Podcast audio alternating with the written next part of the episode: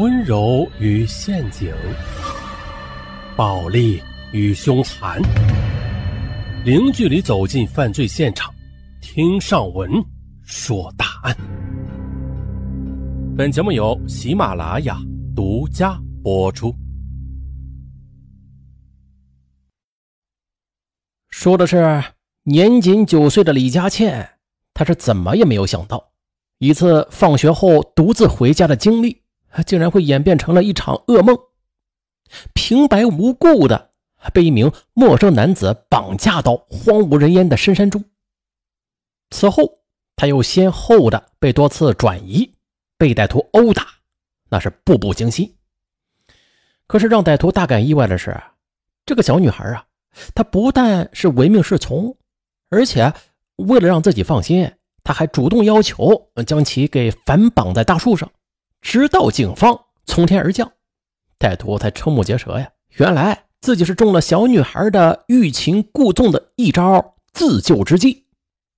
呃，怎么样？从头细说。湖北男子李代松和妻子赵小梅均是普通务工人员。他们在外是漂泊了十多年。二零零二年，自从赵小梅在老家生下女儿李佳倩之后，夫妻俩在外工作起来，总觉得心里边不再是那么踏实了。不得已，他们决定节衣缩食，也要赶在女儿学龄前将她接到身边，亲自照顾。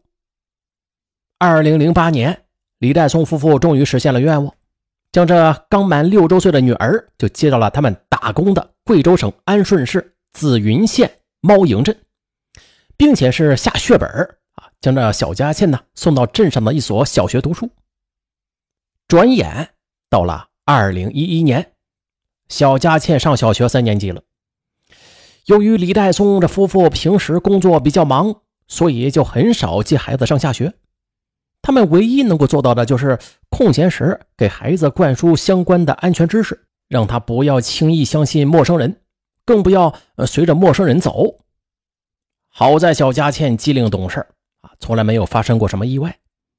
但是让一家人都没有想到的是，厄运来的比他们想象的还要猝不及防。二零一一年十一月五日中午，放学后的李佳倩像往常一样，背着书包。沿着二零九省道回家，由于父母所在的工厂里没有李佳倩的同班同学，所以他已经习惯了独来独往。然而，这段看着再熟悉不过的一段大马路，此时此刻却充满了凶险。李佳倩并不知道，此时一名男子正骑着摩托车呢，悄悄地跟在他后边。当他走了十多分钟路之后，离这学校也是越来越远了，路上的行人也越来越稀少时，他这才察觉到异常。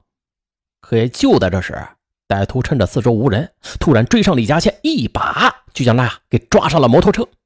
也就在李佳倩本能的拼命挣扎之际，摩托车突然加速，往着猫营镇狗场村的方向飞驰而去。李佳倩一下子被吓懵了。她只觉得耳边全是狂风的呼啸声，车速很快，如果跳车的话，那肯定不死也得重伤啊！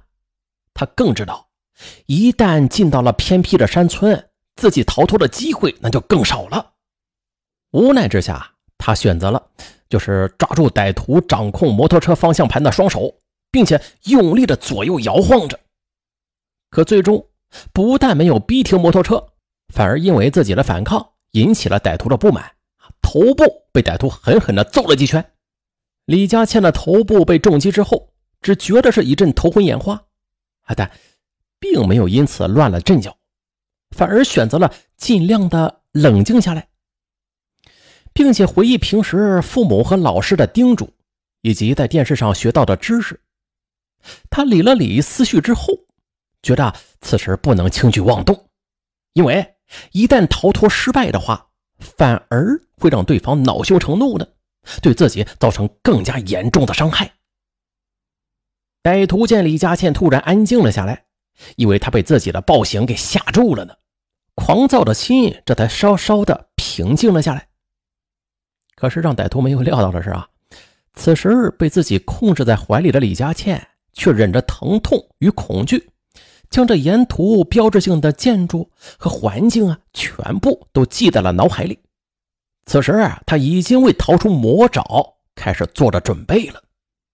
大概在半个小时之后，摩托车终于在狗场村对面的一片树林停了下来。李佳倩突然害怕极了，这里是见不着一个人影啊！她不知道这歹徒会把他怎么样。没死吧？下车！你要是敢乱跑，我就打断你的腿！随着歹徒的厉声呵斥，李佳倩被抱下了车。她就忍不住转过身去看对方将怎样发落自己。这也是李佳倩第一次看到这个男人的容貌特征。只见。虽然对方个子不高吧，但是满脸横肉，面目狰狞，一看就不是个什么好人。叔叔，你放我回家吧，我身上也没有钱。这李佳倩小心翼翼的哀求着，在她印象里，她从来就没有见过这个矮男子呀。心想，对方可能就是图财而已。哪知这矮男子却咧着嘴笑了笑。谁要你的钱呢？叔叔就是逗着你玩一会儿啊，我就送你回家。哎，见男子一脸阴晴不定的表情，李佳倩更加害怕了。而原本计划着下车之后呃逃跑的他，在看到周围深山老林的环境之后，他也只好打消了这个念头。随后，李佳倩被逼和男子走进了茂密的树林。李佳倩想到。进了树林后，也许再也出不来了。不行，应该怎么样才能给寻找自己的父母留下一些线索呢？于是，他就趁着矮男子去藏匿摩托车的时候，悄悄地把兜里的红领巾就丢在了进入树林的路口边上。李佳倩不知道跟着矮男子走了多久，但是似乎离着目的地还很远。难道对方故意用这种方法把自己给绕晕，好让自己记不得来时的方向和路线吗？啊，这矮男子的行为让李佳倩怎么也猜不透。就这样，大约在树林里转了一个多小时之后，还没有吃午饭的李佳倩已经是精疲力尽了。可这时她才发现，哎，他们又回到了原地，被男子带进树林里，莫名其妙的转了一圈。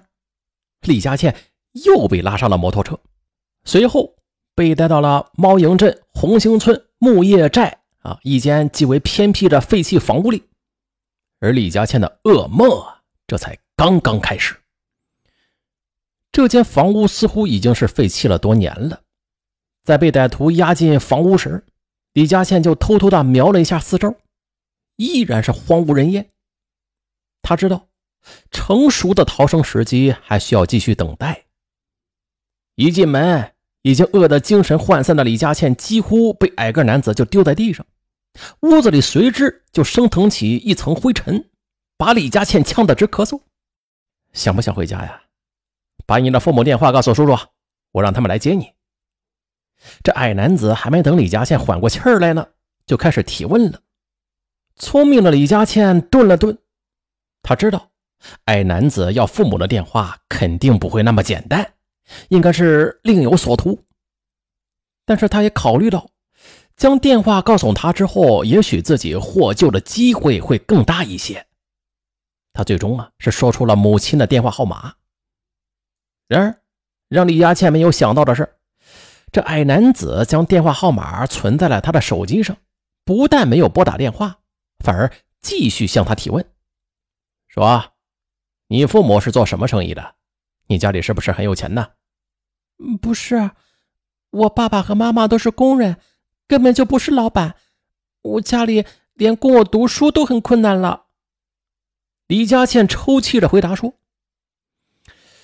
这矮男子虽然不相信李佳倩的话吧，认为她穿着并不像穷人家的孩子，他甚至认为这个小女孩太狡猾了，故意撒谎骗自己呢。”但是他又不确定自己的判断到底是对还是错。可随后，矮男子也没有给李佳倩的妈妈打电话，也没有继续再追问下去，而是决定啊，先从这个小女孩身上捞点好处。矮男子突然将视线就锁定在了李佳倩已经略显少女轮廓的身体上，两眼充满了邪恶。李佳倩只觉得好像是有什么坏事快要发生了。也就在他想着如何躲开这场劫难时，矮男子突然目露凶光的向他扑了过去。